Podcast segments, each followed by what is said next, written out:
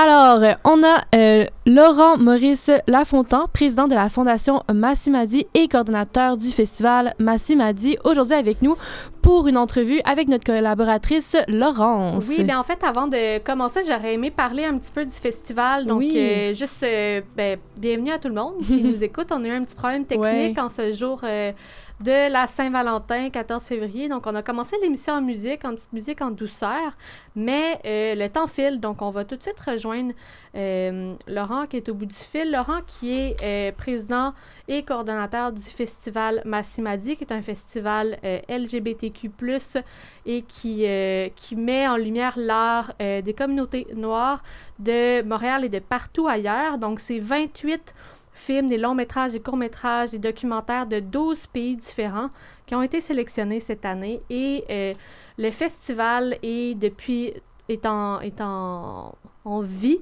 depuis 2009 dans le cadre du mois de l'histoire des Noirs. Donc, Laurent, est-ce que vous nous entendez bien? Oui. Oui, moi je vous entends euh, pas super bien, mais c'est pas très grave. On a une journée pleine de, de, problèmes techniques ah. aujourd'hui. Mais, euh, mais je vous entends quand même un petit peu au bout de la ligne. Donc, euh, Laurent, d'abord. Euh, comme Est-ce que vous m'entendez mieux comme ça? Oui, je vous entends mieux comme ça. On, mais je crois que c'est. c'est pas de votre côté, c'est de notre côté à nous qu'il y a des petits problèmes. Mais on est contente de vous avoir avec, avec nous. Donc, comme je le mentionnais, vous êtes le président et coordonnateur du festival Massimadi et de la fondation aussi Massimadi. On va y revenir un petit peu plus tard. Mais pour commencer, j'aimerais qu'on aborde euh, déjà le thème de cette année, le thème euh, guérison et extase. Est-ce que vous pouvez nous en dire plus sur euh, ce qui a motivé le choix de ce thème cette année? Au fait, le thème de cette année a été motivé, premièrement, par, au fait, c'est vrai qu'avec les deux ans de pandémie, donc, et on voulait plus mettre l'emphase cette fois-ci sur la, sur la guérison à travers les arts et puis sur comment l'art peut être un processus qui contribue à cette guérison collective, sociale et, individuelle. Et on a aussi, on avait eu des films qui, qui nous correspondaient à cette thématique-là. Le film Can You Bring It? Can You Bring It qui est un documentaire qui suit le chorégraphe de danse Bill T. Jones qui a créé une, une pièce des The Man in the Waters. Et puis, c'est une pièce qui, qui fait référence au fait à la mort de son partenaire pendant la crise du VIH SIDA dans les années 90. Donc, ça montre bien à travers son parcours comment ce processus de création et peut, peut permettre de surmonter la maladie et de passer à travers des traumas. Et on a, il y a, y a d'autres films qui, qui, qui rejoignent cette thématique-là. Donc, on a décidé de faire une thématique de guérison à travers plusieurs catégories, que ce soit là qui permettent de guérir, que ce soit nos relations vitales, que ce soit avec la famille, nos relations, nos relations avec, avec la famille, nos mentors, qui ou nos amis qui nous permettent de passer à travers et de se comprendre. Donc, ouais, voilà. C'est mm-hmm. de là vient, c'est de là vient, vient cette thématique. Et oui, voilà. Vous pouvez m'arrêter là pour le moment. Oui, ben ça fait du bien comme thématique. C'est très à propos. Euh, D'ailleurs, je le mentionnais, le festival existe depuis 2009 et présente, là, en mon sens, vraiment des bijoux cinématographiques. Mais j'ai l'impression peut-être que euh, sans cette plateforme de diffusion qu'est Massimadi, sans ce festival-là, on passerait peut-être à côté de ces, euh, ces bijoux-là. Est-ce que je me trompe? Effectivement, Massimadi, on présente des films qui sont présentés nulle part ailleurs. Les films qu'on présente, on ne les verrait pas dans les, dans les cinémas et dans les cinémas cinéplex, etc. Ni même, ni même dans les cinémas indépendants comme Cinéma Beaubien.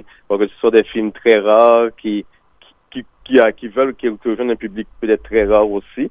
Donc, il y a que les festivals, que dans peut-être quelques rares festivals qui pourraient les présenter parfois comme Imagination ou FNC, mais même là encore, la majorité, la majorité des, films que l'on présente, c'est vraiment des films que, que les gens ont l'opportunité de voir uniquement à Massimadi. C'est pour ça qu'on encourage les gens d'aller profiter, de voir la programmation pendant du 11 février jusqu'au, ils ont jusqu'au 11 mars pour voir, pour voir ces films rares au fait. Ce ne sont, pas des films non plus qui sont faciles à, à voir en streaming. Donc, et on veut être une plateforme, justement, notre, raison d'être, de donner cette visibilité à ces sujets-là pour que, justement, pour que les personnes qui n'ont pas la chance de, de voir ces films-là puissent les voir.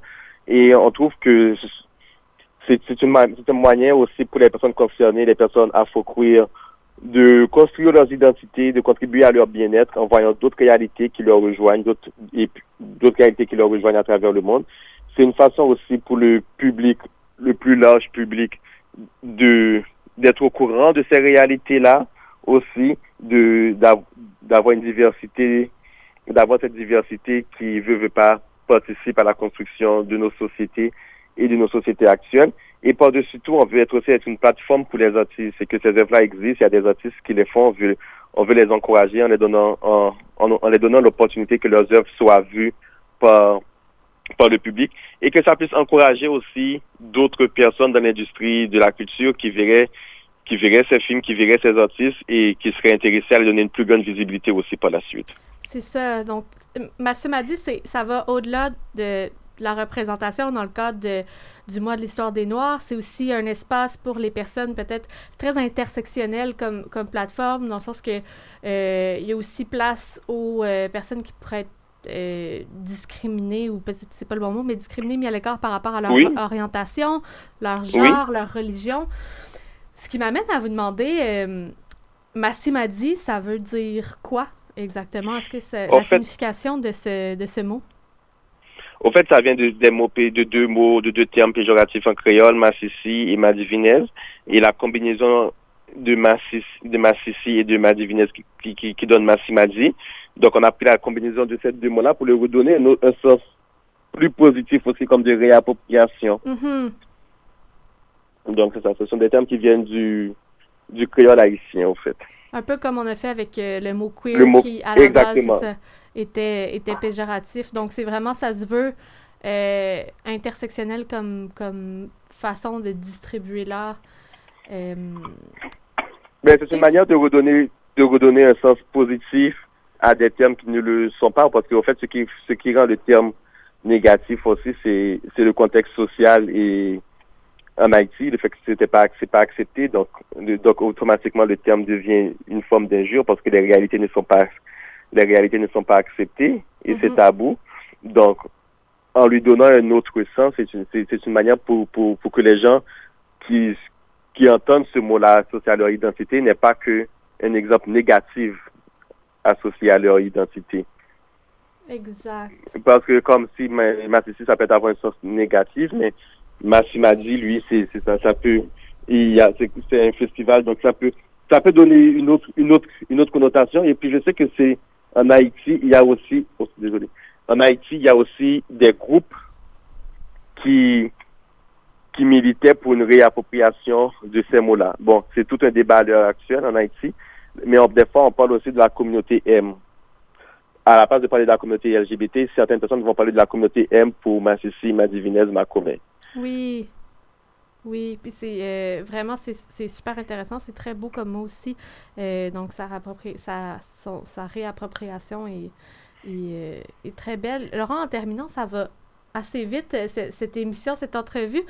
je le mentionnais, c'est 28 films, des longs métrages, des courts métrages, séries et tout. J'imagine que déjà la sélection a dû être difficile à faire, mais vous, personnellement, est-ce que vous avez un, un film préféré cette année, un film à voir si les gens veulent s'introduire. Euh, c'est leur première édition, ils veulent aller voir qu'est-ce qui se passe euh, sur Massimadi. Qu'est-ce que vous conseillez?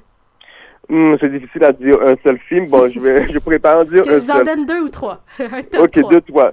Voilà. Et je dirais que le film dont j'ai parlé tantôt, Can You Bring It, c'est un film qui, qui, je, pense qu'il représente bien l'esprit de Massimadi parce que ça raconte la vie d'un chorégraphe et afro, queer, et qui utilise l'art comme thérapie, mais comme changement social et puis qui a, qui a eu un impact dans le monde de la danse. Et son documentaire ne parle pas uniquement de son identité afro-queer, mais vraiment de la danse, de la création de la danse et comment et, et comment ça, ça a aidé les gens et comment les gens s'en inspirent encore aujourd'hui de son œuvre. Et donc, je pense que ça met, ça met à la fois vraiment tout ce que représente m'a dit, à la fois le côté identité afro-queer, mais à, à la fois le côté aussi artistique et comment comment l'art a un impact dans nos sociétés et dans la vie des, des gens et contribue à leur bien-être. Et au sport la suite, je mettrai en phase, j'encouragerais les gens à voir les films canadiens. Dans la, on a, on a, on a une catégorie affirmation culturelle cette année et on a huit films canadiens dans différentes catégories. Donc, j'encouragerais les gens à voir premièrement cette catégorie affirmation corporelle, mm-hmm. qui ce sont des, ça parle, ce sont des documentaires canadiens qui sont axés sur l'acceptation de soi au niveau corporel, que ce soit le, sujet de la corpulence, que ce soit les cheveux, que ce soit la couleur de la peau. Donc des critères de beauté qui ne sont pas reconnus dans les dans les sphères dominantes. Donc il y a cette catégorie-là. Et puis comme aujourd'hui on est le 14, je dirais aux gens d'aller voir la catégorie les liens qui nous unissent. Les liens qui nous unissent, c'est une catégorie qui met l'emphase sur les sur nos relations, que ce soit nos relations amoureuses, les relations avec la famille, les relations avec les amis. C'est euh, merci beaucoup des recommandations. Euh, donc, euh, Can You Bring It? Et affirmation corporelle. Et la dernière catégorie, puis-vous répéter? La, la, dernière catégorie, c'était la catégorie et les liens qui nous unissent. Les liens qui nous unissent, exactement. Donc, on rappelle que c'est depuis le 11 février et jusqu'au 11 mars sur le site de Massimadi, la plateforme. Et c'est gratuit aussi. Je l'avais peut-être pas mentionné, mais c'est tout le contenu est gratuit. C'est super accessible. C'est c'est vraiment un beau festival. Merci beaucoup, Laurent, d'avoir été avec nous. Donc, euh, Laurent, euh, qui est président et coordonnateur du festival euh, Massimadi. Et là-dessus, Margot, est-ce que tu as une proposition musicale à nous faire pour. Eh bien, oui, est-ce que vous m'entendez? On t'entend. Ah, c'est bien. J'ai eu un petit problème technique aujourd'hui. J'étais comme. Ouais, je pense qu'on était. C'est un jour où je pense à autre chose, peut-être. Peut-être. J'ai les idées ailleurs. Mais je propose qu'on écoute Sarah May bienvenue dans ma vie. Mhm. Parfait. Puis euh, Laurent, merci beaucoup euh, pour. Euh, merci beaucoup. vraiment très chouette. Au revoir. Au revoir.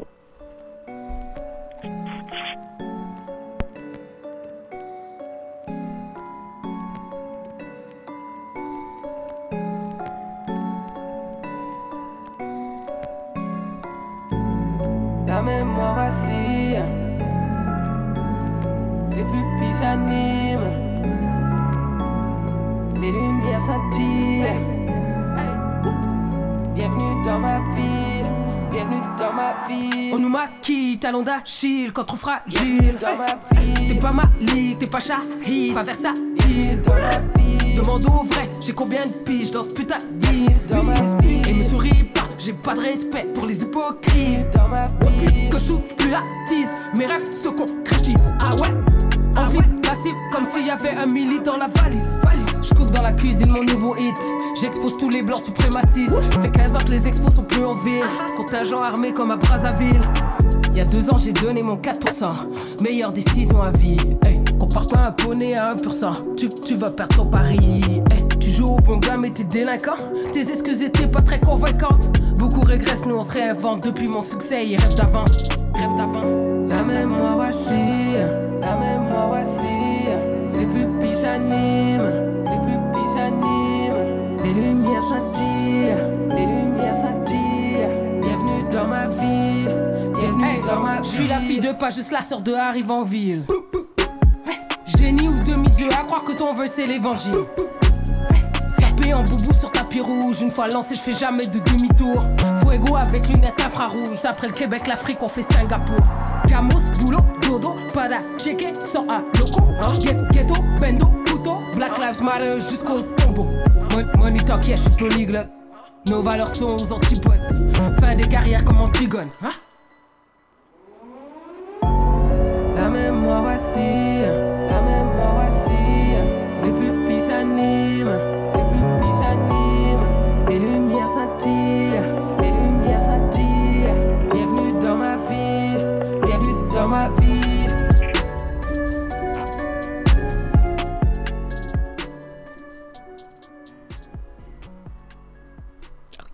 Donc, euh, on remercie encore une fois euh, Laurent Maurice Lafontaine pour euh, cette belle entrevue sur le festival Massimadi.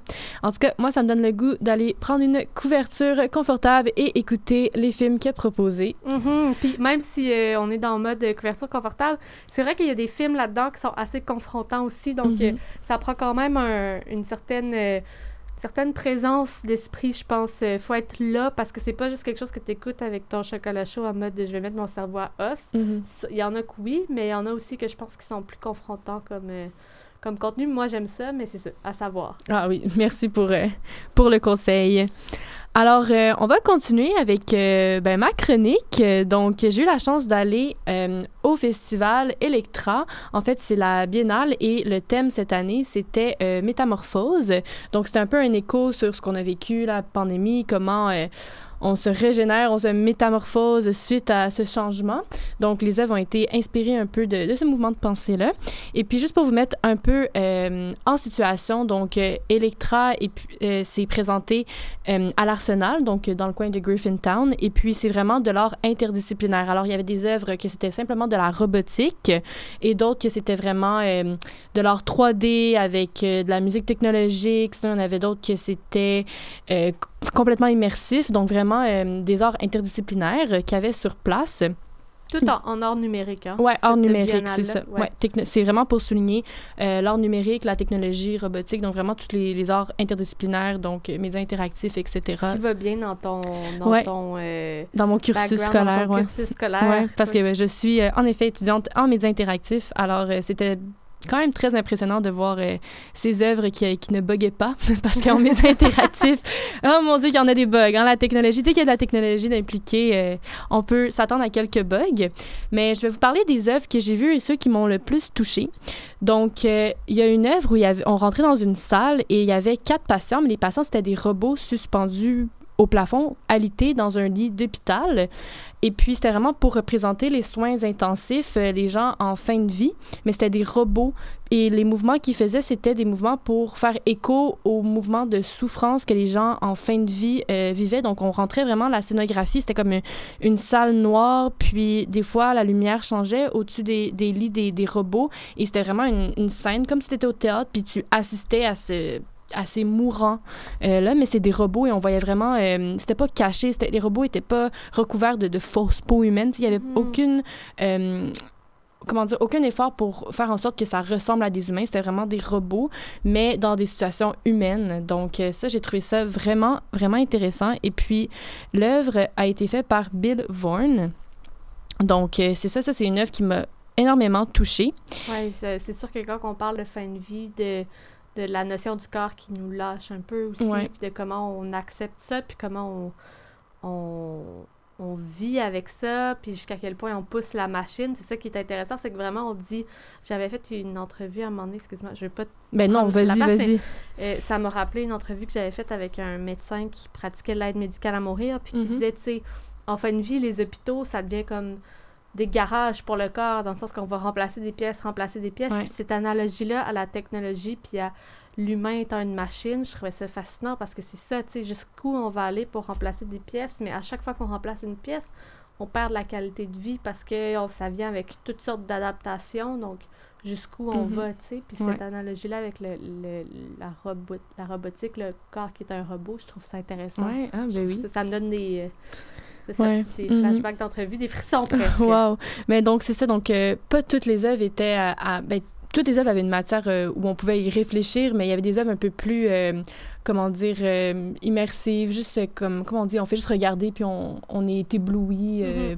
par le visuel. Donc, il n'y avait pas nécessairement, comment dire, que c'était Une volonté Ouais, de, de, de faire réfléchir. de ouais, faire réfléchir. ouais. exactement.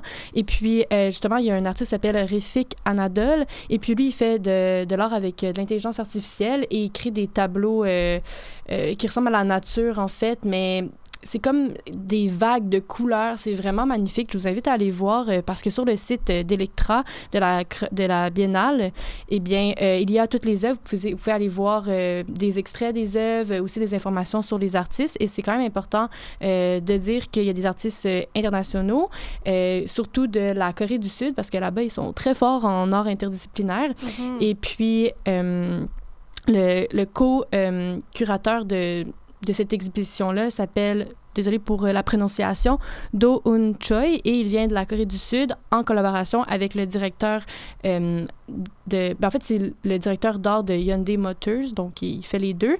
Et puis, c'est en collaboration avec Alain Thibault, qui est le directeur euh, général artistique de Electra. Donc, c'est intéressant de voir des œuvres internationales aussi. Donc, Et cette biennale-là, elle est présentée jusqu'à quand? malheureusement, elle a fini hier. Non! Ouais, mais elle a été euh, allongée à cause de la pandémie, ça, ça a été coupé, etc. Donc, euh, quand même, on avait eu beaucoup de temps pour aller la voir, mais elle revient à chaque deux ans. Donc, euh, dans deux ans, vous allez pouvoir vous reprendre. Exactement, mais à Montréal, on est une métropole où il y a beaucoup d'art interactif, Mm. donc vous allez pouvoir vous reprendre avec d'autres expositions. Et aussi, à l'Arsenal, il y a euh, Monet, donc les, les trois murs avec les projections des, Oui. des œuvres de, de Monet. Donc ça, c'est encore euh, en cours, ouais. Donc je, peux, je vous invite à aller voir ça aussi à l'Arsenal, maintenant que la biennale est finie. Mais vous pouvez, aller voir sur le site Internet et euh, regarder les artistes et les œuvres qui ont été présentées. Ça vaut vraiment le coup. Très cool, très cool. J'ai euh, j'ai envie d'y aller. Puis ça me rappelle aussi euh, quand j'avais été voir l'œuvre de Sohei Fujimoto, j'en avais parlé il y a deux émissions, mais qui est encore, encore présente euh, au euh, New City Gas, Mm. euh, qui aussi m'a fait penser à ça. C'est plein d'œuvres immersives avec des lasers qui sont toutes programmées par algorithme. Et, euh, c'était vraiment, vraiment impressionnant, même pour moi qui n'ai pas une, Mhm. une initiée de l'art numérique. Ouais. Donc ça, j'avais beaucoup aimé. Mais parlant d'algorithme, euh, il y avait une autre œuvre, justement, euh, une fille qui a comme hacké euh, Instagram, en fait, l'algorithme d'Instagram avec les hashtags. Donc, elle a programmé un, un algorithme pour aller chercher toutes les photos qui avaient des hashtags euh, love, girl, des trucs comme ça. Et puis, l'ordinateur recréait, avec toutes les photos qui avaient ces hashtags-là, un, un visage d'influenceur, mais c'est inventé par Ah. l'algorithme. Donc, c'était vraiment intéressant, ça quoi? aussi. Euh, ça donnait plein de faces, euh, ben, tu sais, des faces qui ressemblaient à des humains, là, vraiment, mais c'est des faces comme toutes raboutées, des photos euh, que l'algorithme euh, a pris les données. Donc, euh, c'est vraiment des faces qui n'existent pas, mais c'est des humains. Là, C'était C'est- beau? oui, des oui, beaux oui, oui, c'était des beaux visages, mais toutes sortes de visages quand même, de toutes les couleurs aussi. C'était pas juste euh, des personnes blanches. Il y avait vraiment, c'était vraiment juste intéressant que l'algorithme était capable de recréer des visages de, de type influenceur euh, selon les hashtags. Donc, euh, Mhm. je sais exact, je sais vraiment pas comment elle a réussi à briser, euh, ben, de, de hacker ce code-là. Et puis, euh, c'est quand même important de noter qu'elle vient de Jonquière, donc tout est possible. ok, Bon, oui, oui, faut exactement. pas- on n'est pas un petit, petit, petit, tout est non, exactement. Donc. Ouais, il y a, y a- y a du talent partout au Québec, surtout en médias interactifs. Donc, euh, je, vous, euh, je vous invite à aller euh, voir ce qu'est les médias interactifs et euh, les œuvres sur ce site Internet. C'est cool. Parlant de Talent Québec, ça me donne envie de te demander, Margot, qu'est-ce qu'on écoute? Est-ce qu'on écoute un artiste euh, Mais je sais pas. euh, d'ici? on- ben, alors, est-ce que vous connaissez Super Plage? Ben oui. Estelle arrive Ah d'un party en fin de semaine avec, euh, avec toute cette gang-là. Mon Ah Dieu, oui? tu lui en parleras, oui. Elle est allée ce week-end en partie avec. euh, Non, Ouais. oui. Je sais pas si je, dois, je devais dire ça en nom. C'est. Elle a fait de la fête. Ça se trouve. Euh, eh bien, écoute, on écoute. euh, je, je, je, je fais souvent des répétitions en ondes. Hein. Je, viens de dire. euh, Écoute, écoute, on on écoute. écoute. Euh, on, est- On. C'était pour- C'était pourtant parfait.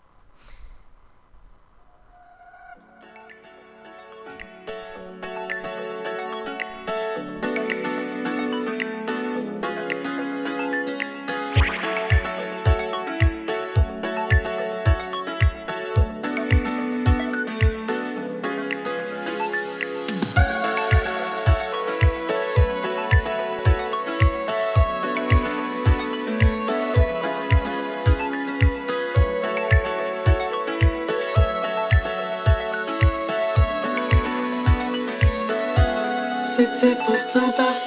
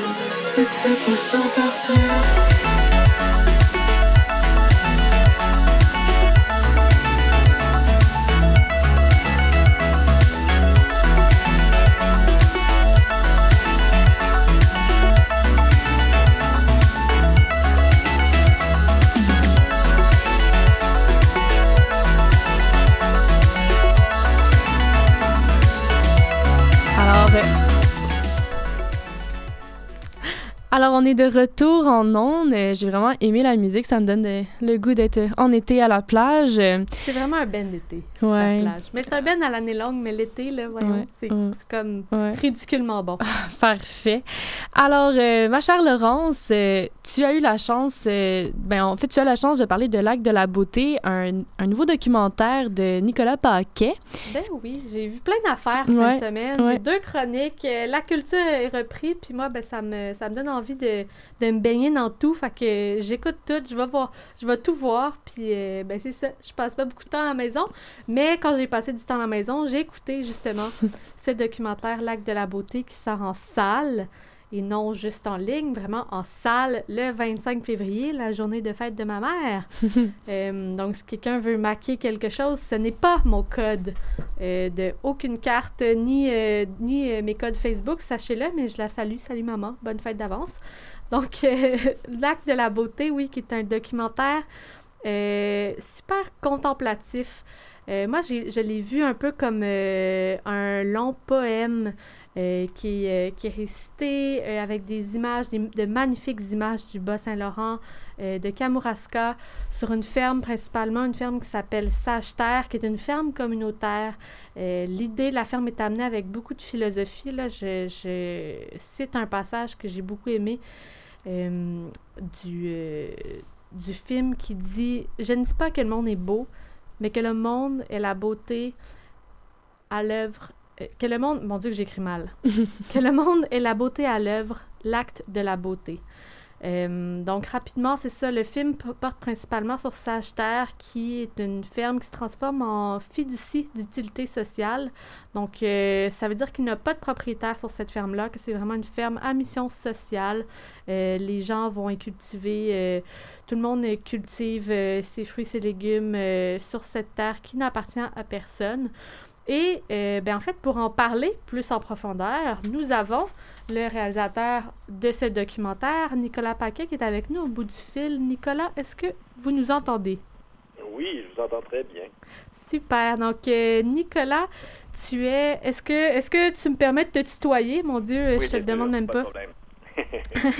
ben, c'est parce que j'ai la famille du bas du fleuve et quand j'ai su que tu venais du bas du fleuve, je me suis automatiquement sentie à l'aise de tutoyer. Donc, je le dis, tu viens du bas du fleuve. Tu es euh, réalisateur notamment de, ben, de plusieurs euh, films documentaires euh, comme La règle d'or et tu es, mais tu aussi étudiant, tu as été étudiant à cette chère université qu'on appelle l'UCAM, à maîtrise à la, en philosophie politique. Euh, donc, euh, on sent vraiment dans ta filmographie le désir de, euh, je ne sais pas si dénoncer le bon mot, mais de dénoncer l'impact de l'homme sur la Terre, l'homme avec un grand H, l'humain mhm. sur la Terre, et aussi de chercher un peu la, la beauté dans, des, dans de la simplicité, dans des petits endroits reculés du Québec.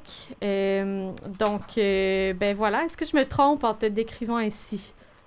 non, pas du tout. Vraiment, le, ce que j'essaie de mettre en image et en son, ce sont des, des résistants, euh, comme par exemple Jean Bédard et, sa belle gang chez Sage-Terre, mais aussi, par exemple, euh, j'ai fait un film qui s'appelle Esprit de cantine, euh, qui se passe dans des casse-croûtes. Et, mm-hmm. et ça peut paraître anodin, un casse-croûte, mais c'est pour moi, c'est un lieu de résistance rurale parce que les personnes qui portent à bout de bras ces petits commerces contre vents et marées et McDo, ben, ce sont des personnes qui sont animées du besoin de lieux de communauté, de rassemblement.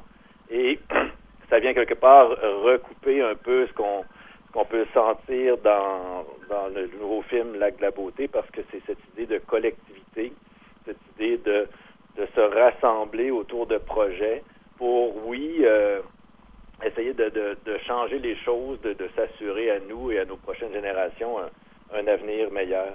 Absolument. Puis pour rajouter sur les cantines aussi, pour avoir fait beaucoup de, de vélo sur la 132, des voyages à vélo, je peux, euh, je peux vous assurer que les cantines sont excellentes pour, euh, comme lieu d'arrêt, comme une petite pause pour les jambes aussi. Euh, ça fait du bien. à l'esprit d'arrêter sur des cantines, on a l'impression de plus voir un peu de chaque village. C'est un peu l'esprit du village aussi qui est pour les voyageurs. d'où est venu, tu l'as un petit peu, mais d'où est venue l'idée de faire quelque chose sur Sage-Terre. Est-ce que c'était une place que tu connaissais déjà? Comment est-ce que tu as appris mhm. l'existence de cet endroit? Mhm. Ben, c'est vraiment dans un moment où euh, je faisais euh, du repérage pour un autre projet que j'ai découvert le lieu. Moi, j'habite à, peu près une centaine de kilomètres de là. Euh, et puis, j'ai eu un, appel, j'ai senti qu'il se passait quelque chose là. je ne savais pas exactement ce que ça deviendrait, mais c'en était dans les, les premières, toutes premières années d'existence de la ferme. Et euh, j'ai continué à y retourner été après été, à discuter avec Jean, à discuter aussi avec sa conjointe Marie-Hélène, qui est la cofondatrice de ce projet-là. Et en 2016, euh, je sentais que j'étais mûr et que le, projet aussi euh, avait tout le potentiel à la fois de, de, de création d'un film, mais aussi de participer au débat public avec ce film-là parce que c'est ce que c'est ce que j'aime faire, c'est euh, discuter, c'est que susciter la réflexion chez les, spectateurs. en 2016, j'ai commencé à tourner des images, euh, puis ça s'est échelonné sur plus ou moins cinq ans. Je, sentais qu'il se passait quelque chose, j'allais faire un tour, ou ben je faisais la route, j'apportais ma caméra, je filmais, je, je, discutais un peu avec Jean. Et c'est plus tard dans le processus de création où j'ai décidé que, parce que Jean est pas seulement paysan, il est aussi écrivain. Et euh, il a écrit un, livre qui s'appelle Journal de réfugiés de campagne. Et en lisant ce livre-là, j'ai décidé que ce serait la trame de fond, ben, je, dirais même la trame de surface du, film parce que j'y ai euh, sélectionné des extraits qui sont lus par euh, Yvon Rivard et trace vraiment le, la chronologie du film. Mm-hmm. Ce qui donne ce sens-là, justement, c'était un peu ma prochaine question, d'avoir, moi, je l'ai vraiment vu comme une espèce de, mm-hmm. justement, de, de long récit, de long poème avec euh, la narration. Euh, donc, c'était pas nécessairement quelque chose que tu avais en tête en commençant à tourner. Déjà, sur cinq ans, on n'a pas du tout l'impression que ça a été tourné sur cinq ans. On dirait que ça se passe le temps d'une saison euh, d'été. c'est vraiment magnifique, mais c'est ça, c'était pas une volonté nécessairement d'avoir cette, de prendre cette forme-là, c'est plus en rencontrant cette personne-là qui est Jean, qui a l'air d'une personne exceptionnelle aussi à avoir dans sa vie, euh, quel homme euh, qui a l'air d'une sagesse, mais euh, donc c'est en rencontrant cette personne-là que l'idée d'avoir une narration comme ça qui nous suit du début à la fin est venue, si je comprends bien. Oui, ben c'est à force de discuter avec lui, puis je trouvais que pour Jean, qui est quelqu'un qui, bon, qui se lève très tôt le matin tous les jours pour écrire, ben, c'est à travers son écriture qu'on allait vraiment. Euh, c'est quelqu'un qui est, éloquent et avec qui j'aime discuter, mais quand il, choisit chacun des mots qu'il met dans une phrase pour euh, nous communiquer sa, vision, je trouvais que là, on atteint vraiment des moments où on est dans une forme de, communion avec la nature, où on veut vraiment saisir euh, là où il veut nous amener, puis il nous fait voir que ce soit un poireau ou encore euh, un parasite d'un légume ou d'une plante, il nous le fait voir très différemment dans sa façon qui est parfois drôle, parfois euh, très euh, songée de décrire la nature et, de décrire la relation qu'on peut avoir avec elle. Mm-hmm. Qui doit voir L'acte de la beauté? Ça s'adresse à qui, ce, documentaire? Ben, ça s'adresse aux, gens qui veulent faire en sorte, euh, comme je le disais un petit peu, qui, peuvent trouver des solutions. On, on est beaucoup dans euh, dans des, un lexique de crise, euh, de problèmes et tout ça. Ici, avec la, beauté, on, a vraiment plus la vision d'une solution, mais pas juste une solution qui devrait être faite telle qu'elle. C'est plus un, un esprit c'est-à-dire que c'est une ferme collective, mais l'idée aussi, c'est de justement de retrouver cette idée-là du collectif, que ce soit de partager un lieu, de partager des objets, de partager des moments, euh, pour que quand le lien existe entre les individus à travers ce, partage-là, ben on, on, vient à aimer l'autre et à aimer aussi la nature qui nous entoure et à, la protéger, à être plus en harmonie avec elle. Donc, euh, je, pense que c'est, oui, pour des gens qui ont une, fibre écologiste, mais aussi euh, à toute personne qui, qui aime la nature et qui voudrait la voir différemment. Nicolas, merci beaucoup euh, d'avoir pris le temps de nous parler. J'ai le goût de, te laisser avec une, une question. Je me demandais si tu te considérais comme un agriculteur dans l'âme. agriculteur d'image, peut-être, d'image, oui. C'est très beau. Ben, oh, je te souhaite une excellente sortie de film. Je rappelle que le film sort en salle le 25 février. Et puis, euh, merci d'avoir été des nôtres. Euh, profite bien euh, de ce temps de, de, sortie de film et du bas du fleuve. Le printemps arrive et c'est une magnifique période pour être sur le bord du fleuve. Margot, avec quoi est-ce qu'on poursuit en musique? Je suis là, on poursuit avec Seulement et puis on se quitte pour une petite pause et après Adrien vient nous parler de l'âge du consentement. Super, merci.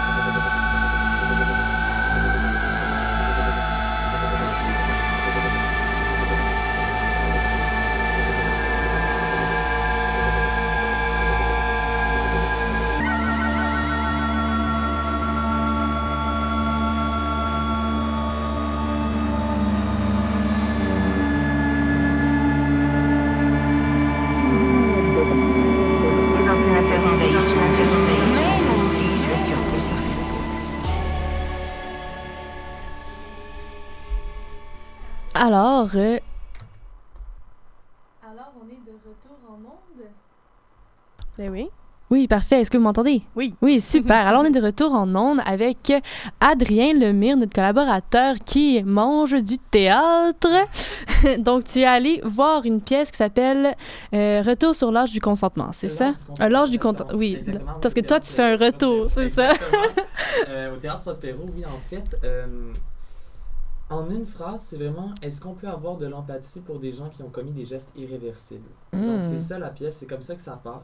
En fait, c'est la pièce qui est entrecroisée de l'histoire donc de Stéphanie Dunn, qui est la mère qui veut que hum, sa sa fille devienne une actrice. Donc, sa fille, elle a 6 ans et elle pousse sa fille pour qu'elle devienne une star là, internationale. Mhm. Est-ce que c'est comme son rêve à elle qu'elle n'a pas pu poursuivre? Ah, d'accord. Elle projette dans sa fille, Ouais. sa fille, m'en est pète des coches. Elle veut pas faire les auditions, elle veut pas faire les misérables. À 6 ans? Exactement. Ouais. Et c'est une mère qui est vraiment désespérée dans une classe sociale un petit peu plus euh, euh, pauvre, donc qui veut vraiment ce cas-là des producteurs qui sont riches pour sa fille, mais pour elle, pour qu'elle change d'environnement social aussi. Donc c'est vraiment une mère qui est à fleur de peau, qui est désespérée, qui veut le meilleur pour sa fille et qui voit pas que sa fille veut pas ça.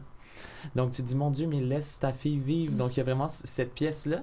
Et donc entrecroisée de la pièce aussi de Timmy, qui a 18 ans, qui, vient, qui est incarcéré en fait depuis qu'il a 10 ans, parce qu'il a décapité un, un bébé de 2 ans.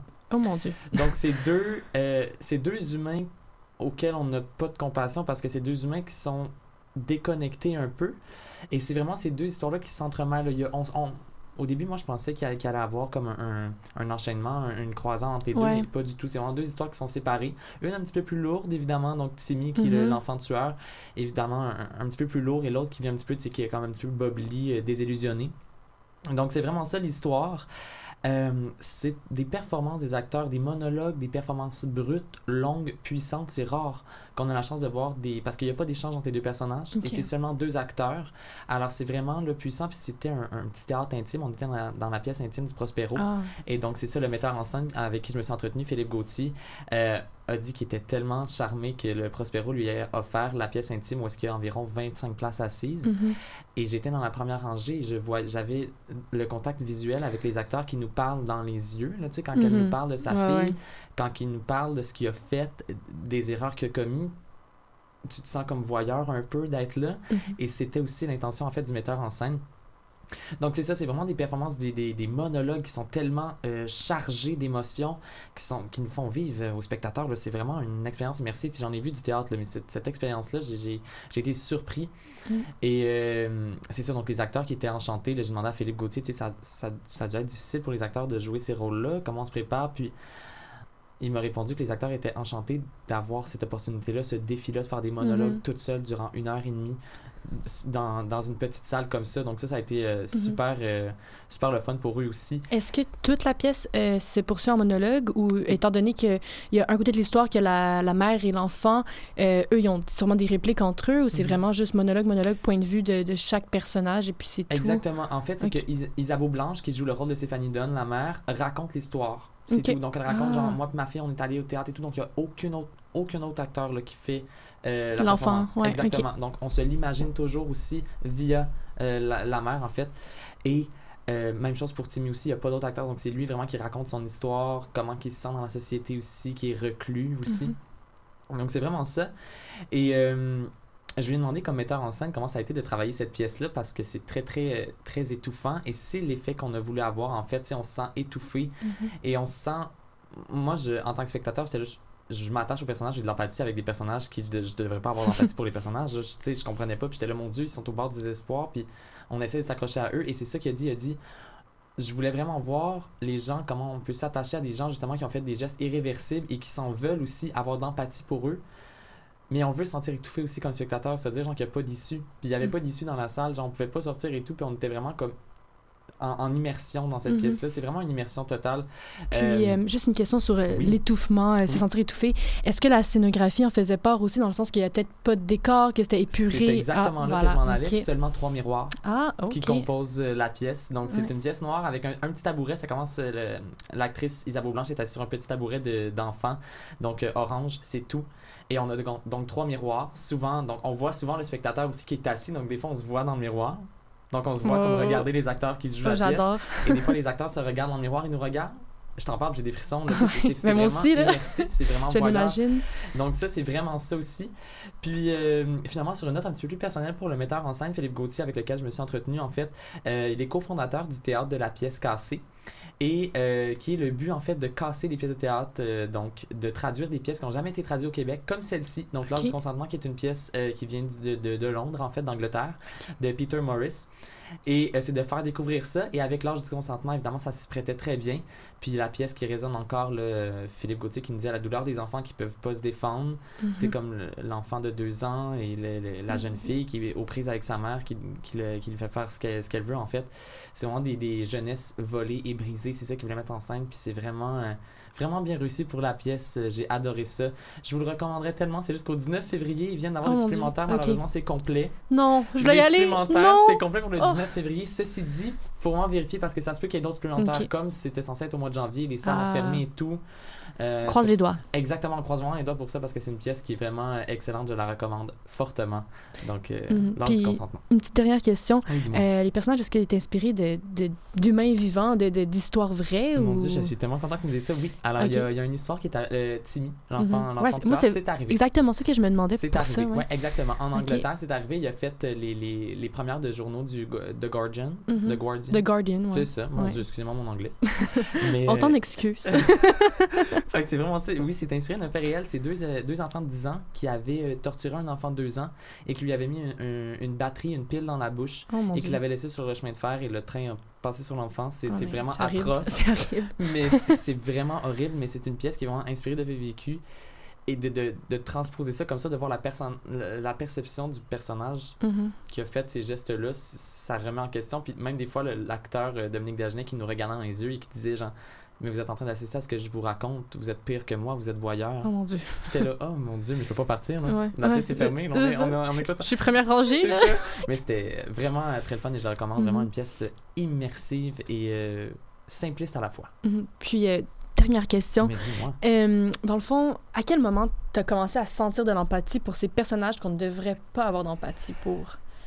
Ben, Est-ce qu'il y a un moment tournant dans la oui, au début, pièce? j'ai eu de la misère, comme, tu sais, embarquer. Au début, je comprenais pas trop. Je me disais, il va y avoir un lien, là. au moins- Un moment donné, Mhm. je me suis dit, ah, peut-être que c'est Timmy qui a tué la fille de Rachel, de, de Stéphanie. Parce qu'on est habitué à, comme tu dis, les, croisements, comme dans This Is Us, tu sais, dans, dans les séries qu'on écoute, il y a toujours des croisements. Mais c'est ça, tu dis, mon. Dieu, il y a un lien, puis j'ai été surpris pour vrai qu'il n'y ait pas de lien, puis c'est ça, je pense, qui fait la force de la pièce, c'est Mhm. qu'il y en a un un petit peu plus lourd, un petit peu plus léger, qui se contrebalance, puis qui est vraiment différent, qui apporte un souffle nouveau. Mais j'ai vraiment commencé à avoir d'empathie, je pense, euh, quand Timmy s'est mis à enregistrer dans sa, comme dans sa chambre de pensionnat, parce qu'il faut se l'imaginer, hein, parce que je rappelle qu'il y a seulement trois miroirs, fait qu'on s'imagine qu'il est en prison, puis elle, on s'imagine qu'elle est dans le parc quand elle nous le dit, là. Mhm. Donc, on s'imagine qu'il est en prison et il y a comme une, une cassette, en fait, un, un enregistreur. Et là, c'est les, euh, les intervenants qui lui demandent de s'enregistrer, de juste comme parler puis de jeter la cassette après. Et là, il raconte, en fait, comment il a fait son geste puis qu'il pensait à rien du tout puis qu'il était complètement déconnecté de la réalité. Puis c'est vraiment, ça se passe entre ses deux oreilles. Il vient d'une famille, tu lui, son, sa mère, en fait, elle avait pas de, elle avait pas de chum et c'est, les garçons qu'elle ramenait la battaient, battaient Timmy. Donc c'est une enfance, lui aussi, son enfance a été volée. Donc il a Mhm. voulu comme reproduire ça. Pour lui, c'était comme normal. Et il y a une phrase aussi qu'il a dit, c'est qu'il a dit genre, les gens de la société s'intéressent pas à nous. Ouais. Les gens qui font des, des, des atrocités, les gens qui réussissent pas dans la vie, les gens qui font rien de bon, puis qui se sentent comme des moins que rien, vous nous regardez pas la société. Fait qu'il faut faire des crimes pour que vous puissiez s'attarder à notre histoire. Oh mon Dieu. Fait que ça, ça a vraiment été comme C'est prenant, là. c'est prenant parce que, tu sais, lui, on parlait de lui dans The Guardian, dans, dans le journal. On parlait de sa vie comme un tueur puis comme un fou. Alors qu'il a tellement vécu de choses atroces lui-même, mais ça, on n'en parle pas. Mhm. Parce que c'est tabou aussi de parler de la pauvreté, de parler de, de ce que Des les gens atrocités, vivent. ouais. Exactement. Et donc, ça, j'ai fait comme, ah, c'est saisissant. Puis, tu sais, il nous regarde dans les yeux en nous disant, là, vous êtes voyeurs, puis vous êtes comme moi, là, vous êtes la société. On parle pas de vous, là, vous faites rien d'extraordinaire. Là, j'étais là. fait que oui, c'est vraiment, c'est vraiment à ce moment-là que j'ai eu un déclic qui fait comme, oh mon Dieu, ils ont besoin d'aide. Ben, merci pour euh, ce beau retour sur l'âge du consentement. Euh, moi, je vais aller regarder tout de suite après l'émission s'il reste des places parce que ça m'intéresse tellement. J'ai le goût d'être brassée comme tu as été brassée. Puis euh, j'adore aussi les, le théâtre Prospero et les pièces intimes. Ben, dans le sens que Oui, j'aime mais- beaucoup quand, quand c'est pur, là, quand il n'y a pas beaucoup de, de décors. Puis vraiment, c'est juste. euh, le- Immersif. et voilà, Et Vraiment, exactement. vraiment. T'es là, puis t'en ressors, puis t'es comme, ah mon dieu, je suis bousculé. Mhm. J'ai vécu quelque chose. C'est Ouais. quelque chose qui raconte une histoire lourde, mais tellement nécessaire aussi. Ouais. merci beaucoup. Ben, Puis euh, ben, on va vous laisser avec une, euh, une suggestion musicale de Margot. Eh bien, écoute, on peut se laisser avec euh, Chose sauvage. oh oui, j'adore. chambre d'écho et puis à la semaine prochaine. Oui, à la semaine ah, prochaine, nos chers écouteurs. Puis joyeux Saint-Valentin à tous. Oui, joyeux Saint-Valentin.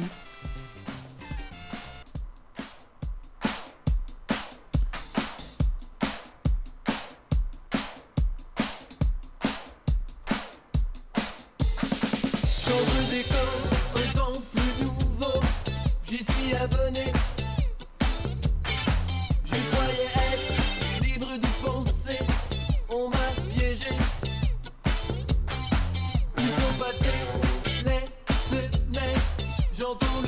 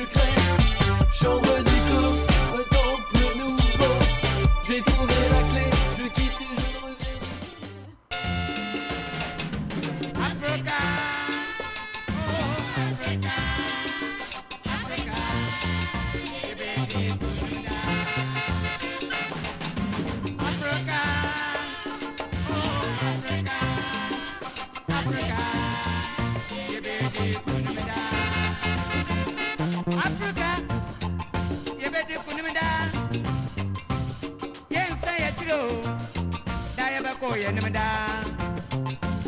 abibi kwe sama da mun sarwa be be di ku nimda na ya ba ku